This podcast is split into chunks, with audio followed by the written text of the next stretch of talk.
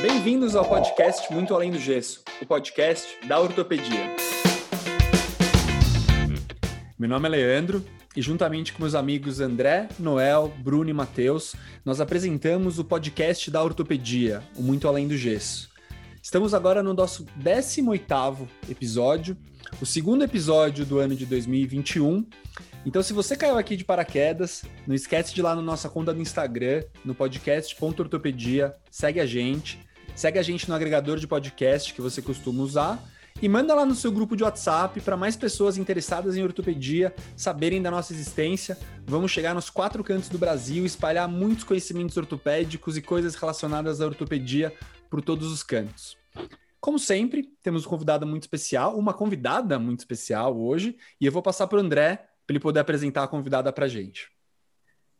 Olha, no nosso 18 episódio, vamos fazer uma coisa completamente diferente. Essa é a primeira convidada não ortopedista que mexe com gestão, saúde populacional, tia Raquel Conceição. Ai, que horror! Uma pessoa super bacana, esposa do Lianque, que pensa diferente, que trata os outros com muito carinho, de uma maneira muito igual. Então é uma honra muito grande tê-la aqui conosco. Obrigado, Raquel, pela presença. E vamos fazer um bate-papo aqui bem tranquilo, bem divertido, para a gente uh, se inteirar de assuntos que fogem um pouquinho do mundo da ortopedia. Raquel, vou, te, vou começar com uma pergunta assim para aquela turma que está se formando agora que está imaginando que vai operar sempre com robô, fazer cada vez a prótese mais cara e vai gerar inflação de 25% ao ano. E aí, daqui a cinco anos a gente vai estar tá assim ou a gente vai quebrar o sistema de saúde? Conta pra Olha, bom, boa noite para todo mundo. Estou super honrada de estar tá aqui. De verdade, eu acho que é, tá num grupo tão aí de especialistas, para mim é uma honra. Sou ex-especialista em fígado, agora em gestão. É, admiro muito a especialidade de ortopedia. Confesso que eu não tinha o menor talento. Origem e inserção de nervo, músculo, aquilo para mim era muito difícil. É, acho que é uma especialidade do futuro. É, o movimento, né? As pessoas querem estar bem, andando, correndo, ativas, né? E o esqueleto em forma, eu acho que é o santo graal de todo mundo. Respondendo a pergunta do André, o tio, tio Bigorna, né? Que eu sei o passado do André. É, eu tenho fotos para quem está ouvindo do André na Atlética em situações constrangedoras. Justo, justo. Não mudou nada, não mudou nada. Então, o André está de parabéns. Ainda bem, ainda bem. Puta, pratica esporte, emagreceu, é um tipo um exemplo. Mas respondendo à pergunta, é, eu acho que essa, esse movimento ele surge a partir da forma como a gente incentivou. Eu vejo a ortopedia, a otorrino, a oftalmo, a gineco como áreas que sofreram é, na carne. Eu acho que esse modelo perverso de remuneração, né? Você só ganha dinheiro se você colocar um monte de parafuso, fizer um monte de consulta, né? E um monte de cirurgia que às vezes você fala, puta, essa aqui eu não faria, mas eu vou ter que fazer né? E você tem que, às vezes, ser bastante criativo no material, na cirurgia, porque essa é a selva que a gente criou para a gente mesmo. Então, é, eu acho que o sistema de saúde está quebrado. Hoje eu trabalho é, fazendo a gestão da saúde dos funcionários do Einstein e de outras cinco empresas, né? Então, é o que a gente chama de uma gestão de saúde populacional. E quando eu olho para o ambiente de trabalho, é, eu faço uma gestão da saúde corporativa. Então, é, como é que eu, empresa, eu sou dono de uma empresa, qual é o meu papel, é, qual é a minha responsabilidade enquanto alguém que contrata esse funcionário. Então, dentro desses dois chapéus, eu olho tanto a dor do funcionário, e às vezes é uma dor que a empresa causa, é uma dor que o estilo de vida dele causa, é, quanto os hábitos que ele tem de uso da rede. Então, eu, eu sei exatamente os amigos criativos, quais são os médicos que mais operam, quais são. A gente consegue enxergar porque essa, essa frente se desenvolveu muito, que é o que a gente chama de base do sinistro. A base do sinistro é um nome bem sinistro para dizer o que, a pessoa fez no plano de saúde, né? É, e lá a gente consegue é, comparar. Eu consigo saber quem pede muita coisa, quem ganha muito dinheiro. A gente consegue saber, tem centros, né? De ortopedia, por exemplo, entrou, operou, entrou, operou, né? É uma taxa de conversão alta e isso o mercado, ele não está, eu vou chamar tolerando, né? Porque se eu opero 20, eu deixo de operar aquele caso super grave que precisa de um médico bom, esse cara não consegue operar. Então, a gente trabalha sempre numa escolha. Eu brinco que, né, antes a gente tinha arroz, feijão, bife, agora é ou arroz ou feijão. É, então, esse modelo, ele deve ficar, é, deve ser consolidado, e eu acho que o médico que conseguir encontrar, né, o grande segredo, né, de fazer uma boa cirurgia, com materiais aí dentro daquilo que é necessário, materiais bons, né, ter um resultado no longo prazo, é, e que ele consegue entender o sistema e talvez fazer uma remuneração que não é atrelada a essa coisa quase leonina, né? Se não operar não ganha, se não puser material não ganha. Esse eu acho que vai estar tá lá na frente e fazendo muita cirurgia. Agora, se a gente mantiver esse modelo, primeiro que aí vamos precisar de ortopedista, né? Meu marido é oftalmo, ele tem epicondilite, operou agora o ombro, operou o joelho e não aguenta mais fisicamente ficar num mocho operando o olho, né? Um ortopedista que faz uma cirurgia de quadril, é, que faz uma cirurgia de mão, né? Eu tenho piadinha do forte burro, mas eu não vou falar, né? Mas chega uma hora, fisicamente, isso é impraticável. Então, eu acho que o ortopedista que conseguir porque precisa ser bom ortopedista para encontrar o melhor caminho, né? A hora que a gente conseguir encontrar, eu acredito muito nesse modelo. É o cara que vai fazer a cirurgia, a cirurgia bem feita no melhor material, é o sonho de qualquer gestor como eu, que sou um pagador é, de plano de saúde em última é, instância, né? Raquel, muito legal que hoje vai ser o dia que a gente vai quebrar vários tabus aqui, né? Ai, Jesus. Um sobre, é, é, não sobre o jeito que o ortopedista trabalha, a gente vai falar um pouquinho também, eu lembro da residência, né? Porque a ideia, é a gente tem muito residente que nos acompanha, né? Então, o residente, ele tem a ideia que a melhor residência é que ele mais opera, né? E na maioria das vezes, até tradicionalmente, pelo menos numa especialidade como a nossa é. Tipo, tem aqui dois estudantes, né? O pessoal quer saber onde opera. E na residência o cara quer saber de operar, operar, operar, porque é o jeito que é, ele aprende na residência médica, né? Mas aí está falando que ele vai cair no mundo, né? E vai ver que talvez aquele jeito que ele aprendeu, que deveria fazer, o jeito da residência que ele viu que era o melhor, talvez a regra do jogo esteja mudando, né? Então sim, é uma sim. coisa que o residente ele vai ter que começar a ver isso também, né? Talvez sim. a melhor residência daqui a pouco não vai ser a residência que tem o maior volume, por outro lado, nós somos uma sociedade cirúrgica, né? A gente tem que ter volume, né? Então é uma dicotomia que talvez o residente tenha, né? Eu acho que assim, a gente, nós três operamos bastante na residência, né? Não sei se, algum, se a gente falar isso para um residente, será que ele vai entender o que a gente está falando? E mais que isso, não é? Uma é. coisa que eu acho interessante, né? Você vai em qualquer congresso, não existe caso conservador. Não. não Só no congresso, né? Porque na vida real não, e nos casos do Congresso, quanto mais esquisito o caso, melhor. Exato. Quanto mais sofisticado o caso, também melhor. Se unir os dois, sucesso total. É aula Nossa, do Congresso. Nossa, o cara é o cara, né? É o cara. Ele, ele fez um caso esquisito com uma técnica nova que ninguém fazia. Putz, uau, é o cara. Raquel, como que a gente quebra isso? Para onde que a gente vai? Socorro! Pior que assim, meu marido é chefe de setor e eu vivo escutando ele brigar que não tem cirurgia, né? É, eu vejo é, um grande problema, é, a gente vive isso no ensino do Einstein, né? É, eu também sou aí, tô, ganhei de presente um ambulatório do ensino, onde tem ortopedia, endocrinologia, geriatria, e é a grande briga que eu tenho com o nosso líder ali da ortopedia? Não vem ninguém, né? Por quê? Porque a vida real é assim, eu tenho pessoas que não querem operar, é, ou pessoas que não têm indicação, e o Congresso olha e fala: Nossa, eu quero fazer essa cirurgia. É, eu vejo a residência com muita preocupação, porque, de fato, será que ele precisa ter essa prática, né? Essa prática que a gente tanto preza, né? Como se fosse um piloto de avião, né? Ele tem que ter mil horas de cirurgia para poder fazer. E será que esse modelo é o melhor? Porque ele é em um, todos os, os sentidos que a gente olha, ele é super estressante para o residente. Eu já fui residente e assim, quando eu assistia os transplantes, eu falava, meu Deus, e agora? Cadê a viabiliar? Assim, é, é super estressante. O modelo de mentoria dentro de uma sala cirúrgica, eu tô para ver um modelo bom, né? Porque é uma coisa assim, eu tenho uma pessoa ali, né? Não dá também para agora respira fundo e dá um pontinho. Se errou, sai que eu vou entrar. Então, esse modelo é difícil. É, o, o, residente ele quer fazer porque eu acho que de novo a gente perverte o sistema, né? Você, para ser bom, tem que operar. E para você ganhar confiança, você tem que fazer um monte. É claro que o cirurgião adora operar, né? Eu, assim, quem é cirurgião, o negócio é roupinha verde, manda 20, o cara fica super feliz. É, eu acho que a gente precisa, né?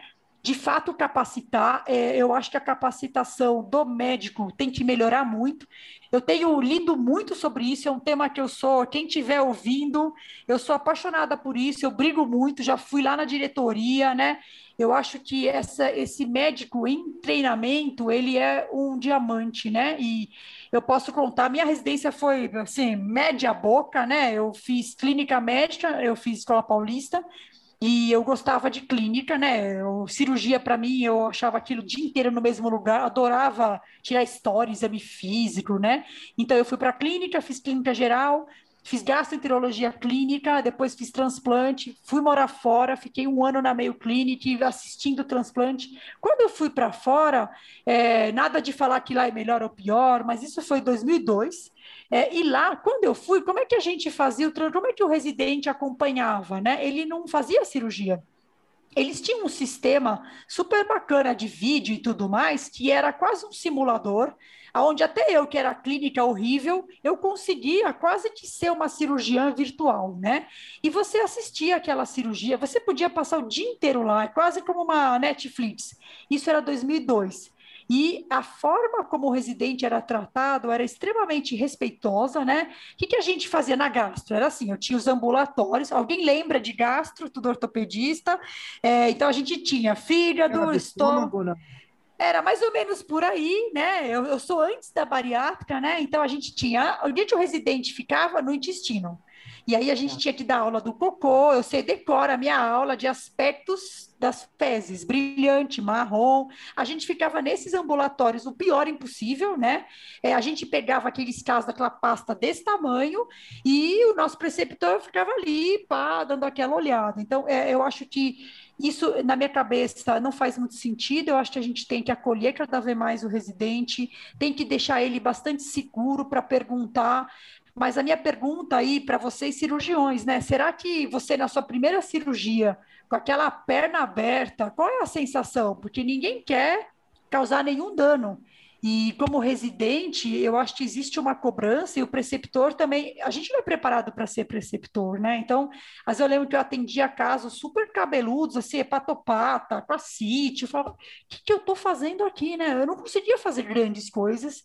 Então, é, vejo que o residente ele vai operar, é, ele precisa operar, mas eu vejo que o ambiente, a forma que ele vai fazer, é, ela precisa mudar, né? Ele precisa ter um ambiente seguro, ele precisa estar seguro, e eu questiono se esse volume é de fato o que ele precisa, porque tem gente que tem habilidade, assim, eu, eu via na minha turma, tinha gente que, meu, dava um nó, eu não conseguia dar nó, eu sou ambidestra, aí eu não conseguia cortar, era péssima, vou assumir péssima, e aí eu via, sei lá, meu marido, quem conhece, ele faz uma catarata em seis minutos, é um animal, assim, dá nó, acabou.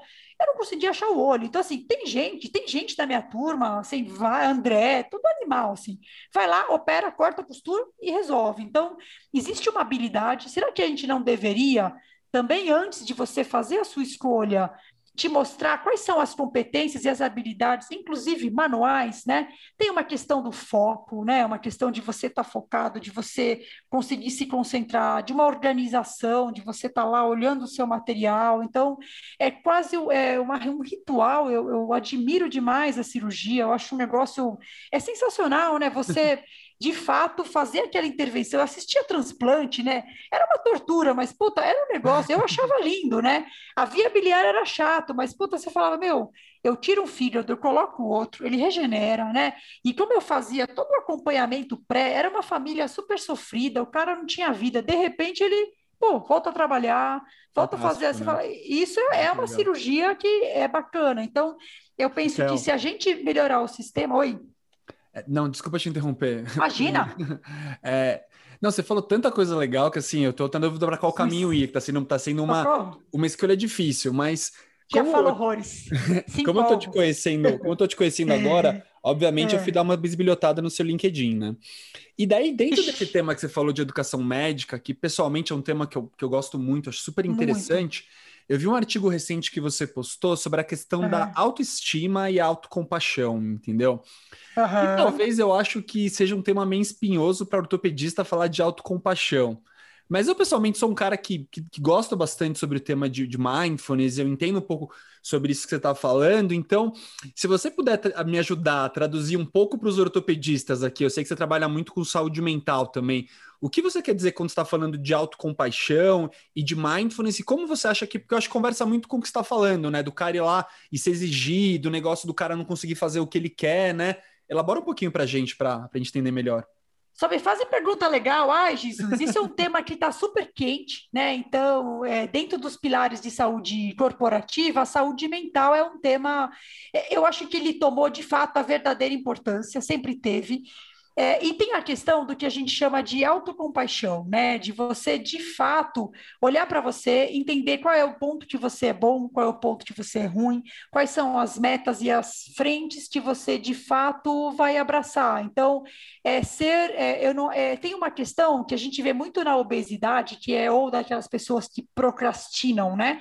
Que é a autoindulgência. Então, é aquele cara... Ah, só cinco minutinhos, eu não vou atender, né? O quebra-mão, né? Então, a gente tem a autoindulgência, que é aquela pessoa que empurra com a barriga decisões que ela deveria tomar.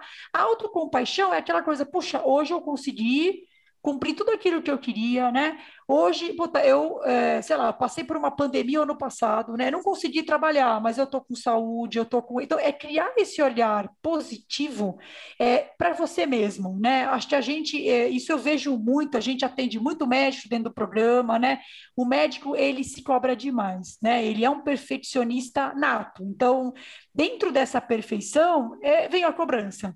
Então, eu quero que o outro me trate da maneira que eu trato meus pacientes, isso eu escuto direto então ele é super exigente, ele é um cara difícil de difícil trato, né? E ele com ele mesmo, ele tem essa essa questão de se cobrar demais. Ele tem que ser o melhor, ele tem que estudar, ele tem que fazer meta. Então eu acho que é, autocompaixão é um tema que está super quente. Porque é aquilo é de você olhar para você, reconhecer aquilo que você não vai saber fazer tudo. Você não precisa saber fazer tudo, né? Você tem coisas muito boas e eu gosto muito. Eu tenho uma filha de 17, né? E essa geração, graças a Deus, eles têm isso já enraizado, né? Fala, peraí, eu não sei fazer cirurgia. Eu vou trazer um bom cirurgião, eu vou fazer aquilo que eu sei fazer. E ok com isso. Então, é, autocompaixão é isso. Tem um artigo lá que eu coloquei, porque isso é muito importante para que você não seja o seu autodestruidor. Porque com isso vem a sua baixa autoestima. Onde a gente vê muito isso, né? Já que você viu meu LinkedIn, é, a gente vê isso nas mulheres e a gente vê isso nas populações que a gente chama é, invisíveis, que é a saúde populacional. Então, você pega uma pessoa que ela é um trans, por exemplo, né? Ele, ele não se acha alguém digno de poder ficar no mesmo lugar, porque falaram isso para ele, né? O negro também, ele é alguém que não deveria estar lá. Então, essa autocompaixão, mesmo dele com ele mesmo, isso não existe. Ele tenta provar, provar, provar a todo tempo e ele acaba sendo alguém que destrói ele mesmo. Então, é aquela pessoa que tem uma autoestima baixa, não tem coragem, não se sente capaz de executar as coisas, né? E daí para depressão, para ansiedade, para doença mental, é um caminho que é quase que é uma certeza, né? Aí você falou do mind. Oi, pode falar. Desculpa, mas se a gente jogar para ortopedia, que é uma especialidade que as mulheres aumentaram bastante, mas não deixam de ser uma minoria absoluta. Minoria. Que dó. Existe uma cultura geral do quanto pior melhor, uma cultura agressiva, bullying, claro, tá? Total.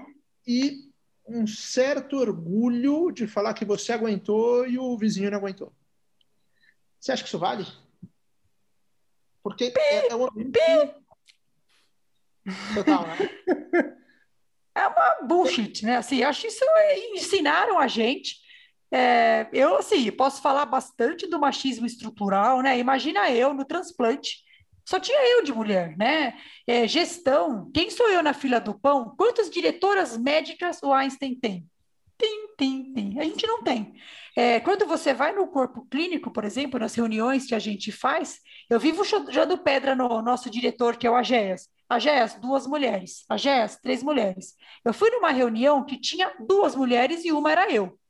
É assim, como é que eu vou conseguir, de alguma maneira, me colocar? Agora, imagine uma mulher na ortopedia e ela entrou porque ou ela, né, ela gosta, enfim, cada um tem o seu motivo. E ela encontra esse ambiente que é muito diferente, primeiro das fortalezas do lado feminino, né? A mulher é agregadora, ela tem qualidades, nós somos complementares, nós temos que andar juntos, né? O machismo estrutural existe, então, essa coisa, né, de, do bullying, do cara ser forte, forte burro, tá, tá, tá, isso é um machismo estrutural, né, é um negócio tóxico, então é muito ruim, eu não acredito nisso, eu acho que a gente tem cada vez mais ser inclusivo, ser tolerante, né, fortalecer aquilo que as pessoas fazem bem, né, pô, eu sou do pé, tá bom, eu não sei mão, mas eu sei pé, né, e eu acho que para ortopedia, isso é uma coisa que é, poderia realmente mudar, é uma especialidade classicamente masculina, até porque tem a questão da força física mesmo, né? De estar tá de pé, de você precisar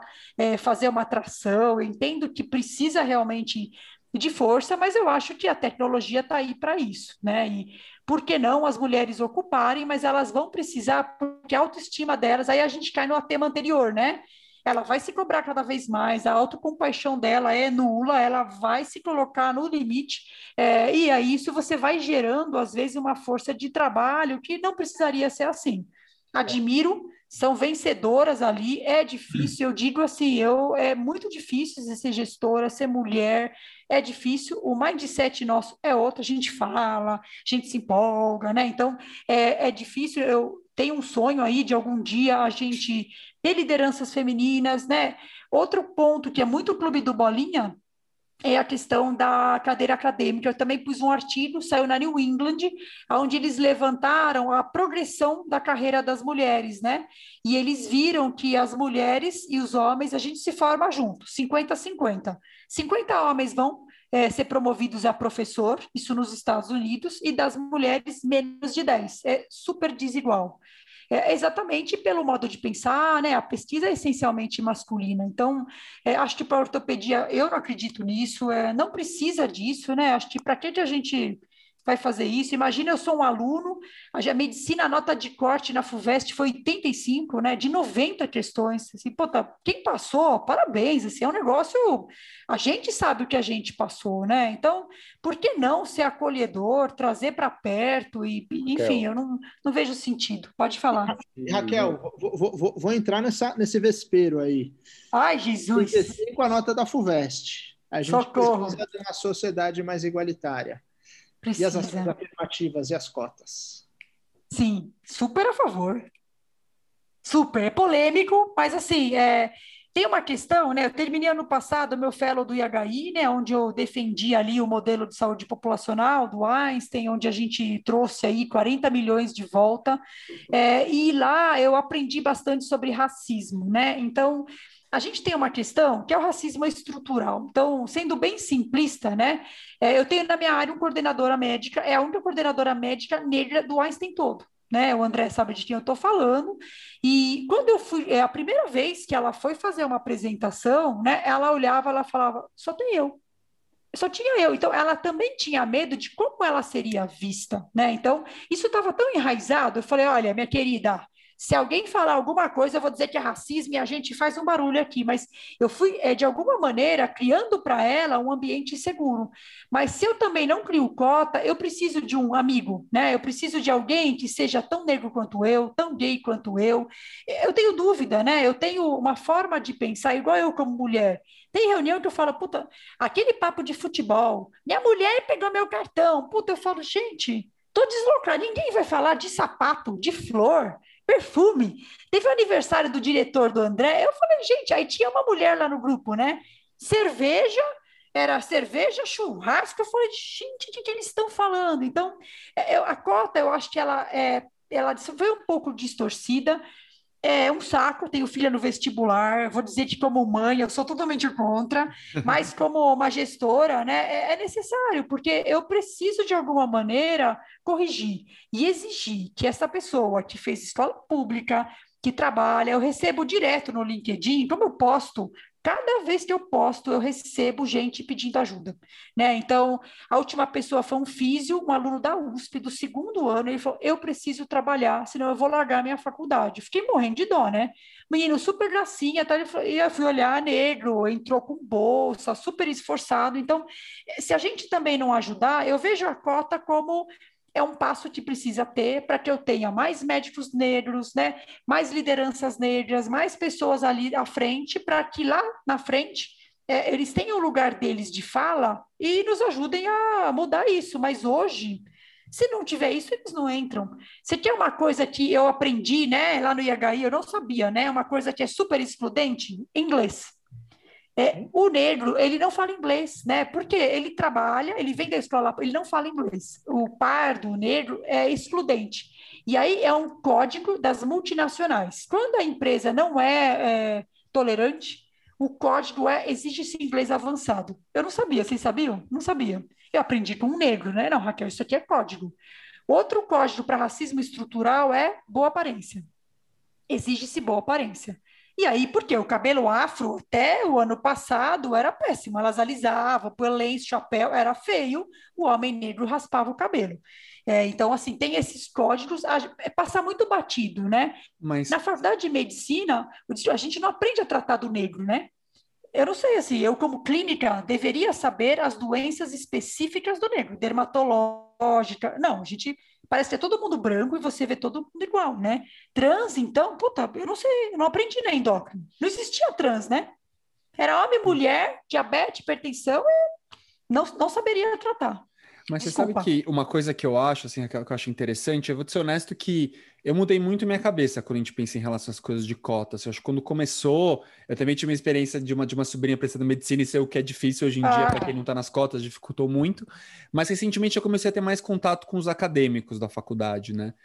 Isso mudou muito minha opinião, porque daí você começa a ver que realmente afeta, muda muito a vida das pessoas. Daí eu comecei a ter contato com pessoas que entraram de cotas e são alunos fantásticos, óbvio que são, e você vê que é gente que vem mais de periferia, super guerreira, assim, gente que tem menos condição, e deve uma coisa mais empática, né? Porque é difícil, é muito fácil você criticar cotas se você é o outro, né? Uma coisa que está distante de você. E daí, quando você vê a pessoa na sua frente, você vê o tanto que aquilo mudou a vida dela, você vê pessoas é que é os pais não, não foram né? para a faculdade, o negócio muda muito, né? Muda, muda. Então, assim, aí a hora que eu tenho. Então, essa coordenadora minha, que é negra, né? No começo, ela, e ela é sumidade de promoção, então ela falou, eu, assim, eu não quero falar só porque eu sou negra, né? E eu lembro da primeira vez teve uma oficina de racismo no Einstein, chamaram ela, falou, eu não quero ir, porque eu acho que não tem sentido, né? Mas aí você vê que esse ano ela foi ganhando mais confiança, ela falou assim: eu entendi que eu tenho que estar, porque eu sei que eu vou inspirar outras pessoas a estarem no meu lugar. É um e é modelo, é incrível, né? assim. Né? É, é, incrível. Aí a gente teve um evento no CIEM, que foi o simpósio de enfermagem, né? E fomos os únicos médicos, a nossa área da saúde populacional pegou um bloco do CIEM, o que foi quase que entrar no quartel das enfermeiras, né? Então a gente também estava super, puta, qual será o tom? Como é que eu acerto aqui? Porque a gente quer ajudar, não quer ir lá, né? E quando a Dulce entrou e tal, no final foi aquilo, assim, é aquela inspiração, aquela pessoa que elas olham e falam, ah, eu, eu posso ser ela, né? Então, tem essa questão, né, de você ser alguém que inspira o próximo. E o homem hétero branco, é, já deu esse, já deu para vocês, tá? Vamos saindo. É, eu tenho que ter, né? Eu tenho que ter. Foi que meu sonho era ter na minha equipe aquele trânsito, aquele cilhão, assim, Estou contratando para ver se inspira, né? É, tem espaço para você aqui, né? Raquel, é muito Oi. legal que você está falando, né? É uma coisa que o ortopedista fala pouco disso, eu acho salutar Sim. a gente falar disso. Nós do Muito Além do Gesso falamos disso.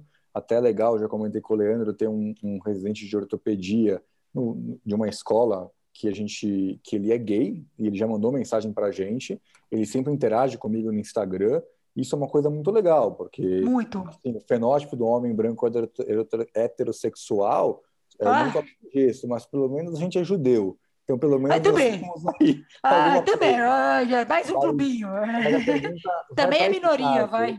É, é, também sou muito uma minoria, mas eu sou é. pai de uma menina agora, então é uma coisa que minha cabeça também pensa muito sobre isso. Mas falando desse residente, tá? É, é, vou tentar elaborar minha linha de raciocínio. Ele está numa residência que todo mundo é maltratado. Todo mundo é maltratado.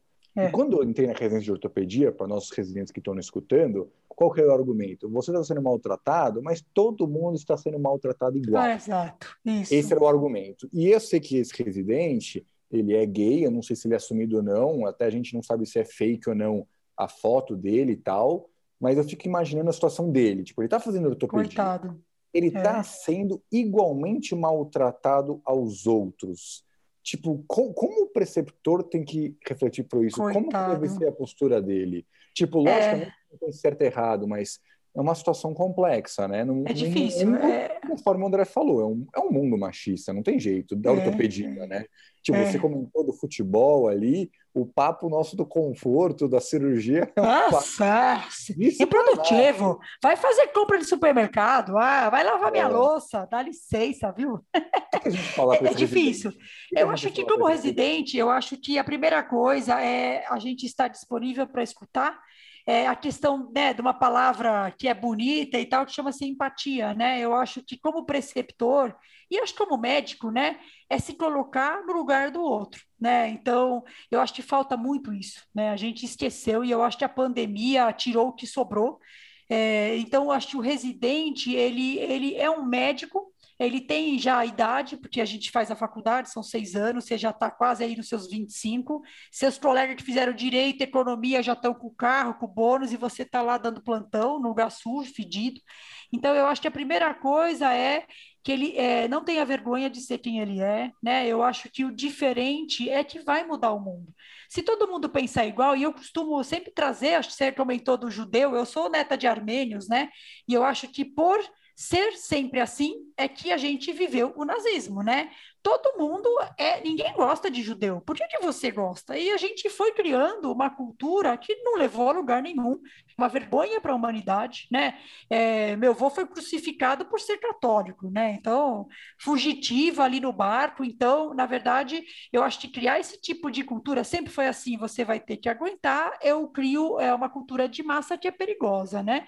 Acho difícil se colocar, mas é primeira coisa, é ser quem você é, eu acho que é ter empatia, né? Tudo bem, o meu preceptor é um mala, mas eu tenho meus colegas, eu vou exercitar isso com os meus colegas, né? Então, ok, a vida é essa, eu tenho que passar por isso, mas eu e meus colegas, eu também vou, de alguma maneira, me colocar do lugar do meu colega, eu vou ajudar o meu colega, né? E eu vou, é, de alguma maneira, criar um ambiente que é o que a gente chama psicologicamente seguro eu preciso, como residente, ter um lugar para chorar. A gente tem vontade de chorar. É, quando eu me formei, R1 de clínica, era aquele HIV, o André estava na fralda, era aquele Bafil Cazuza, Flávio Mini, não sei se é famoso lá da ortopedia, pegou tuberculose, o cara era ultramaratonista, ficou parecendo um, um Gandhi, pegou aonde? Ali no pronto-socorro. Então, assim, era um lugar, não tinha isolamento, não tinha nada. A gente tem medo, a gente não sabe para quem. Aí você vai perguntar, vai, pega a ficha. Então, assim, é criar esse ambiente, é criar entre os colegas, é desenvolver o que a gente chama da tolerância. Então, é você ter tolerância, ter paciência, né? Eu lido com 30 mil vidas.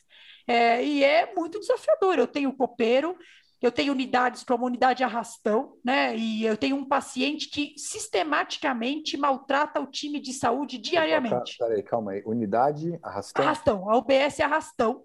É tá. uma unidade nossa.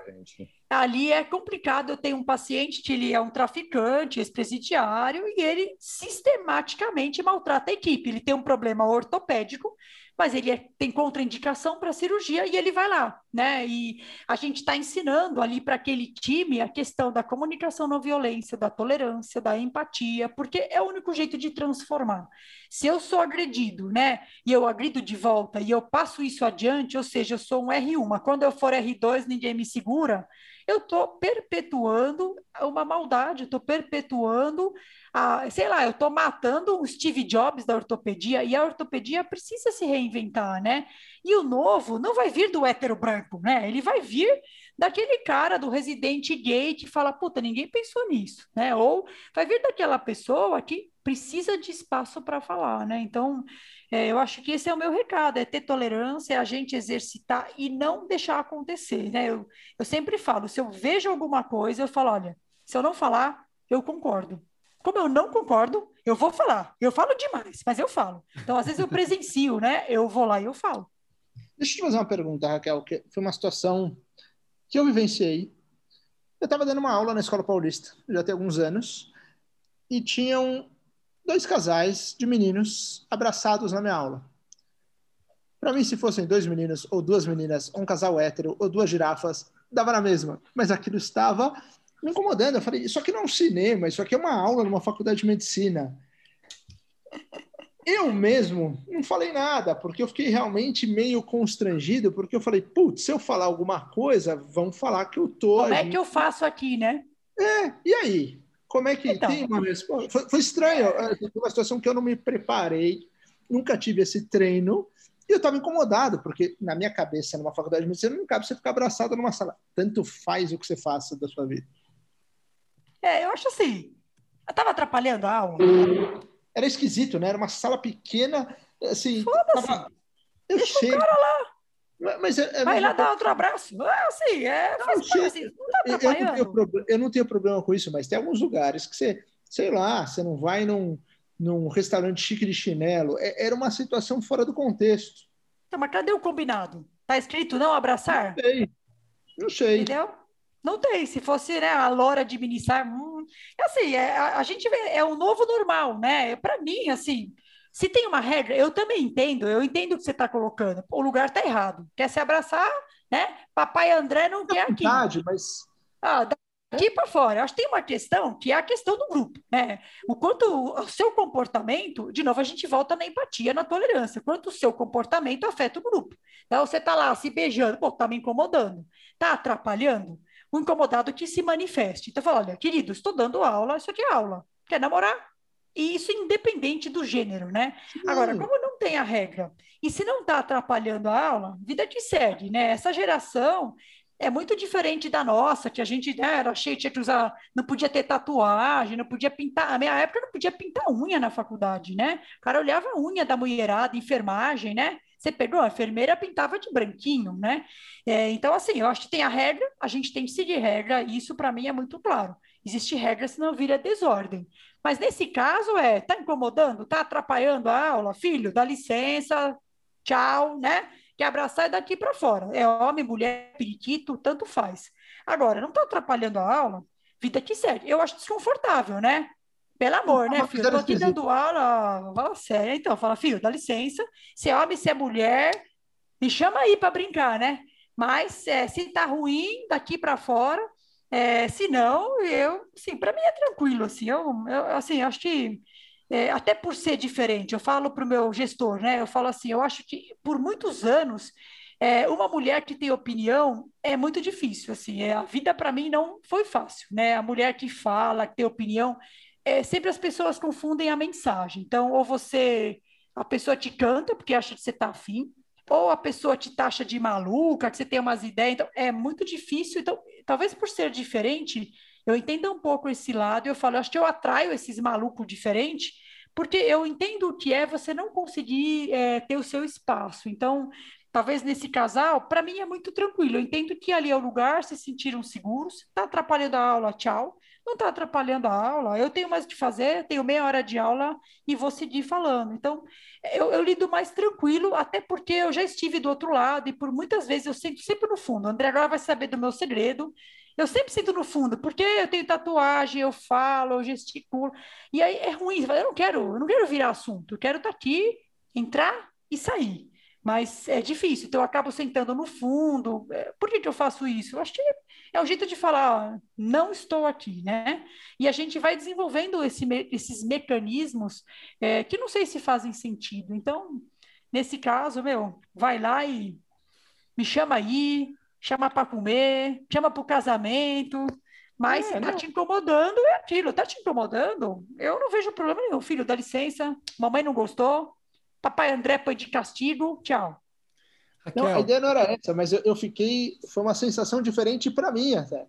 Assim, eu, eu, quase que me segurei, talvez no meu natural, que fosse falar, pô, brother, e aí? Aqui não é o lugar. Assim, de qualquer jeito, para qualquer tipo de pessoa, né? Foi diferente. Raquel, dentro das minhas investigações do seu LinkedIn, teve outra coisa que me chamou a atenção. Uhum. É, a gente está aqui falando de diversidade, de inclusão, de racismo, temas super, super diferentes, interessantes. Mas indo lá no finalzinho da sua página, eu vi que você estudou num colégio militar. E isso me chamou muito atenção, porque com certeza eu acho que essas, esses tópicos não eram muito abordados no colégio militar. Zero. E quando eu penso em, em, colégio militar, também vem muito a cabeça. Eu sempre faço uma comparação muito grande da residência médica, principalmente ortopedia com o lado militar, é muito hierárquico, né? Total, residência total. R1, R2, R3, é tipo o cabo, o sargento, o, o oficial, né? Como, uhum. como foi para você como você era na época? Você acha que você mudou muito? Você já era uma pessoa incomodada lá dentro? E eu queria te perguntar se quando você olha para trás, tempo. você acha que a hierarquia teve alguma coisa positiva nessa história? Teve algum lado bom de você estar num ambiente tão hierárquico? Bom, já que você disse meu parceiro, você viu essa tatuagem, né? Tem um monte aqui, né? Tem aqui. É, assim, é, meu avô é militar, meu pai é militar, meu irmão é militar, eu prestei a academia do Barro Branco, aí eu passei em primeiro lugar e eu fiquei desesperada porque o comandante veio falar comigo e, puta, você é neta do fulano, né? Meu irmão agora é coronel, meu pai é coronel, então é, eu cresci nesse mundo. É, eu vou te dizer assim, é, o lado bom da hierarquia e da vida militar, né? Primeiro que é, você não questiona. Então, é a, a gente era daquela maneira. Sete da manhã, entra, assistir a bandeira, canta hino nacional, é uma rotina. Mas eu sempre fui rebelde, assim, não tem jeito. Era uma coisa que eu detestava aquilo ali. Tentei mudar de colégio, nossa, não gostava. Eu era. Só que eu era quieta, porque eu era diferente. E num colégio militar não tem espaço. Então, você vai identificar nos seus residentes o cara que não está afim de falar. Ele está quieto. Então, eu era esse tipo cara, sentava no fundo e deixava rolar. Porque meu pai, meu pai foi diretor do meu colégio, né? Então, eu era, puta, carta marcada, né? É, muito chato. Eu vou te dizer assim, a hierarquia é necessária. Eu entendo super a vida do militar, né? Ele lida com a vida com a morte, com o bandido. Ele tem que seguir ordem. Ele não pode ter ideia. Existe uma regra e funciona para o meio militar. Acho que para a cirurgia a regra é muito importante, né? A cirurgia ela é um ritual. Ela tem passos. Você não pode inventar. Eu vou dar um nó de laço. Não, filho, não vai dar nó de laço. Tem um ritual e, e, eu acho que isso é importante, é, isso te dá uma disciplina. Então, lá eu aprendi a fazer esporte, é, lá eu aprendi a questão do horário, do respeito à hierarquia. Então, para mim é ok, né? Eu tenho o chefe da equipe, tem eu, ok, eu não vou ir tio, eu não vou me beijar na sala. Pô, eu aprendi que não pode.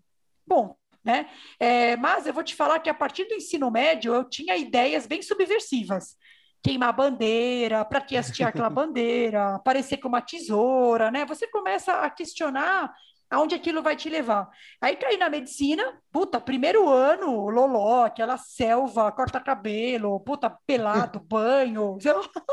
Existe isso aqui, né? Mas na faculdade de medicina propriamente, era muito homem, a minha turma só tinha homem branco. Eu acho de mulher na minha turma, acho que devia ter umas 20 mulheres. Então, e eu era meio diferente assim, porque puta, a maioria tinha seu namorado, pediatria, né? Era meio diferente. Então, a faculdade, aí depois eu comecei a para Atlético, aí eu comecei a ficar mais rebelde. Eu acho que o esporte me ajudou muito, assim. Eu corro desde o colégio. É, o bom do colégio militar é que a academia é sensacional. É, tem, tinha uma academia de educação física, puta merda. Eu ia lá meio-dia, aí eu era bem. É, o esporte me ajudou demais. E a hora que eu me encontrei, né, eu me encontrei é, quando eu vim para a gestão, né, eu ia, fui para gastro, é, não encontrava, não achava a diferença, então a hora que eu me encontrei na própria medicina, aí eu, assim, eu fiquei bem, eu consegui ver que o que me fortalecia era exatamente esse jeito, era olhar diferente, era pensar diferente, e aí foi bem, mas foi assim, no começo eu era aquele ser cara de bunda, né, no colégio, você pegar minhas fotos no colégio, é, não podia sair, tinha que seguir regra. Então, assim, seguir regra é necessário, né? Então, para mim é tranquilo. Eu também acho que a questão da qualidade, da segurança, isso é inquestionável, né? Não dá para se inventar. Por isso, na minha cabeça, você operar que não precisa, por fio que não precisa, né? Isso, para mim, existe uma regra, né? Então, o mundo militar tem esse pedaço, são pessoas, assim, puta, cara fica com você até morrer, né? Aquela coisa até morrer, aquela lealdade que eles têm, né? Mas eu acho que é isso. Se eu disser assim, meu pai não está ouvindo, né, bom? É, tem uma parte que ele mata esse lado. Você tem que seguir regra, ele mata esse lado diferente, mas ele é necessário para aquela atuação. Então, eu acho que o equilíbrio é o melhor, né? 100% rebelde não vai para frente. Um cirurgião tem que seguir regra, tem que se lavar, tem que se escovar, é, tem um ritual para fazer, né? Mas ele pode, dentro da atuação, é, exercitar aquela, né, subversivo, ser um pouco subversivo e talvez é, criar ou não, né? Eu acho que, é, como gestora, você vê que tem pessoas que, puta, o cara cumpre regra e é ótimo esse cara, né? Esse cara no seu time, você sabe que ele vai estar tá lá às sete, que ele vai cumprir a agenda, que ele vai acabar. O cara é zero de surpresa, né? É excelente esse cara. Um ou dois, tipo eu, já deu no saco já. Então, um cara meio com ideia e esse cara fica ali tipo, tem isso aqui, isso aqui, né? Então, você vai montando o time mas eu acho que é, todo mundo é bem-vindo, mas a hierarquia militar é. Você puxou do meu passado negro ali, era é dureza, assim, é dureza, mas puta, na época eu admirava aquilo ali, meu pai era, meu avô era, meu irmão foi fazer barro branco, aí eu, a gente tem que fazer, né? a gente tem que fazer a minha culpa aqui que tanto eu quanto o André servimos, a gente foi médico militar depois de se formar, é, então estamos lá também. É. Sim. Assistir a bandeira, tem que esticar a cama, o cara põe a moedinha lá. Puta, hoje eu olho e falo, que que é? E raspar o cabelo. Aí tinha revista de barra de calça, revista de unha. Puta, eram uns negócios assim. Né? Hoje, para mim, é ok, né? Mas imagina você com 10, 12 anos. Hoje você pega adolescente que, né? Usa vape, põe brinco, o cara usa short na bunda, né? Imagina que ele vai ouvir isso, né? Raquel, papo está excelente. Eu acho que dá para a gente seguir aqui por muito, muito tempo. Foi fantástico. E no nosso encerramento, né, a gente sempre gosta de pedir uma sugestão de livro, de série, alguma coisa cultural, alguma coisa que você entenda que seja bacana para essa nova geração, essa geração aí de alunos ou de residentes, para que eles consigam pensar um pouco diferente, para que a gente consiga fazer essa transformação, para que a gente consiga produzir gerações melhores e que não pensem da mesma maneira do que todos os outros. Então, se você tiver alguma sugestão, alguma coisa, pô, vai ser uma honra poder ouvir de você. Ixi, Maria, bom, eu sou apaixonada por arte, por moda. É, se eu puder indicar um filme, eu assisti um dos que eu gostei bastante foi o Green Book, que acho que ele ganhou o Oscar, né? O Mahershala Ali. E ele Legal. conta, é uma história verídica de um músico negro nos Estados Unidos, na época áurea ali da segregação racial, e passa essa jornada dele ao longo de uma viagem onde ele ia se apresentar, e você olha, aí você olha o racismo e fala, puta, como assim, né? O Green Book é um livro que é, ele era usado para é, onde eram os lugares que os negros poderiam frequentar. Então, Gostei bastante, é, gostei desse livro. O livro que eu li agora foi Amor Líquido, né? Que é do, do, do, sociólogo, é, exatamente. Então, assim, é um livro pesado, né? O Amor Líquido, mas ele traz umas questões, assim, que você fica é, pensando, né? Na questão do romantismo nos tempos atuais, né? Estou com a mesma pessoa há 25 anos, falo, nossa vira água, né? Mas é, você pensar nos relacionamentos, então ele traz muito essa discussão de que tudo é muito líquido, ou seja, você não tem mais aquela solidez, aquele casamento de 90 anos, né? É tudo muito rápido, você cria pessoas que têm uma necessidade de amor, então aquilo me chamou bastante atenção, então gostei muito do amor líquido.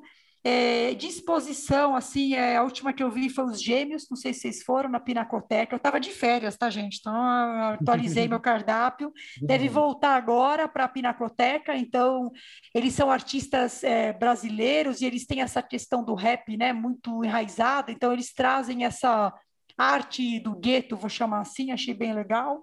É, e por último, adoro ópera, não sei quem curte ópera, é, eu gosto, a minha é uma das minhas preferidas aí, né? A Tosca, acho que tem vários vídeos aí. Para quem gostar, por incrível que pareça, a hora que eu ouço ópera, eu consigo focar e eu fico. Aquilo ali me, me, me faz muito bem. Então, sei lá, fiz aí um, um overview para vocês aí. Que legal. É, eu vou aproveitar para falar de um livro que eu, que eu lembrei essa semana. Opa. Eu estava falando com o Matheus que é um livro que chama Factfulness, que eu acabei de ver o subtítulo em português, é O Hábito Libertador de Só Ter Opiniões Baseadas em Fatos. O autor é o Hans Rosling. Que é um livro bem interessante porque ele mostra assim, a gente fala, pô, a gente reclama tanto que as coisas estão ruins, mas quando você olha os fatos, a gente está muito melhor em diversos aspectos. Então, a expectativa de vida do mundo inteiro melhorou, os índices de pobreza melhoraram, menos gente passa fome. Isso não quer dizer que a gente não tem muita coisa para melhorar, tem muita coisa para melhorar, mas acho que ajuda a gente a ter um pouco de otimismo em momentos tão pessimistas como a gente vive. Factfulness. É, factfulness. Prazer ter você aqui. Fala, Noel. Não, antes de você finalizar, eu queria indicar também um, um, filme que eu vi. Eu não estou vendo muito filme, ainda bem que minha esposa não ouve o podcast, senão ela vai me dar hum. bronca. Mas eu vi um filme, cara, no Netflix, chama Inside Job. E é um filme que ele fala sobre os conflitos de interesse do mercado financeiro. Como está na moda aí, a gente tem muita gente que ouve o Twitter, né? Pô, ação isso, ação aquilo. E o cara fala muito dos conflitos de interesse, né? Do pessoal dos bancos mesmo. O que é legal do filme é do meio para o final, estamos acabando tá, o podcast, pessoal. Do meio para o final tem um cara que faz uma pergunta brilhante. Ele chega para o cara do banco e fala assim: Cara, se o seu médico te vendesse, é, ganhasse para fazer um artigo e falasse do remédio X, e ele ganhasse mais dinheiro para vender o remédio X, você acha que isso é um conflito? O cara do banco fala assim: Ah, acho que talvez seja, né? Porque o cara vai vender o remédio X. O cara, pô, e você faz um relatório no banco aí e falar só da ação X, e você tem um conflito de interesse com a ação X, você acha que você deveria escrever que é um conflito de interesse, que você vai ganhar mais vendendo na ação X? O cara do banco fala, não, eu não acho um conflito. E foi isso, basicamente, que gerou a crise de 2008 da, do Lehman Brothers, e o filme fala isso. Inside Job está na Netflix, e é isso aí. Vai lá, Leandro. Bem legal, legal. bem legal. É... Nossa, que, que, episódio bacana, Raquel. Eu tava pensando aqui que, assim, normalmente quando acaba o episódio que a gente tem convidado, a gente mais ou menos metade dos episódios tem convidado e metade não tem, né? Eu sempre falo que realmente, assim, a gente convida a pessoa para voltar porque é muito legal. No seu caso, a minha vontade é de falar assim, volte periodicamente, não volte mais uma vez, porque eu acho que os assuntos que a gente abordou aqui são tão necessários, e tem tanta coisa para falar ainda, acho que tem tanta coisa para a gente melhorar, que a gente pode até fazer uma periodicidade. A cada quatro episódios você vem aqui Nossa, e fala com a gente, mulher. porque eu espero Vai ser assim, que. A, lá vem eu, aquela mulher de novo. Eu é, acho que a gente vai estar é, tá fazendo entendi. um bom serviço para a ortopedia brasileira. Então, super obrigado por estar aqui com a gente. E claro. agora, falando para o pessoal que ouve a gente, vocês viram que aqui tem muita coisa legal, então continuam seguindo a gente. E nós temos uma novidade no Instagram, para quem não viu ainda. A gente abriu um Close Friends para profissionais de saúde, onde a, gente, a, nossa ideia é postar sobre cirurgia, sobre casos interessantes, uma coisa mais focada realmente em ensinar, em mostrar é, técnica cirúrgica, que a gente falou que até fiquei um pouco de vergonha de falar sobre isso, acho que a gente estava falando que isso não é o principal, né? Mas em todo caso, a gente tem que aprender essas coisas. Então a gente vai tem postar no Close Friend, no Close Friends. Uhum. Se você tiver interesse, vê lá no nosso Instagram como se inscrever. É isso, pessoal. A gente volta daqui duas semanas com mais uma convidado super interessante para falar com a gente sobre o mundo da ortopedia. Uma boa semana para todos vocês e um grande abraço. Tchau, gente. Obrigada.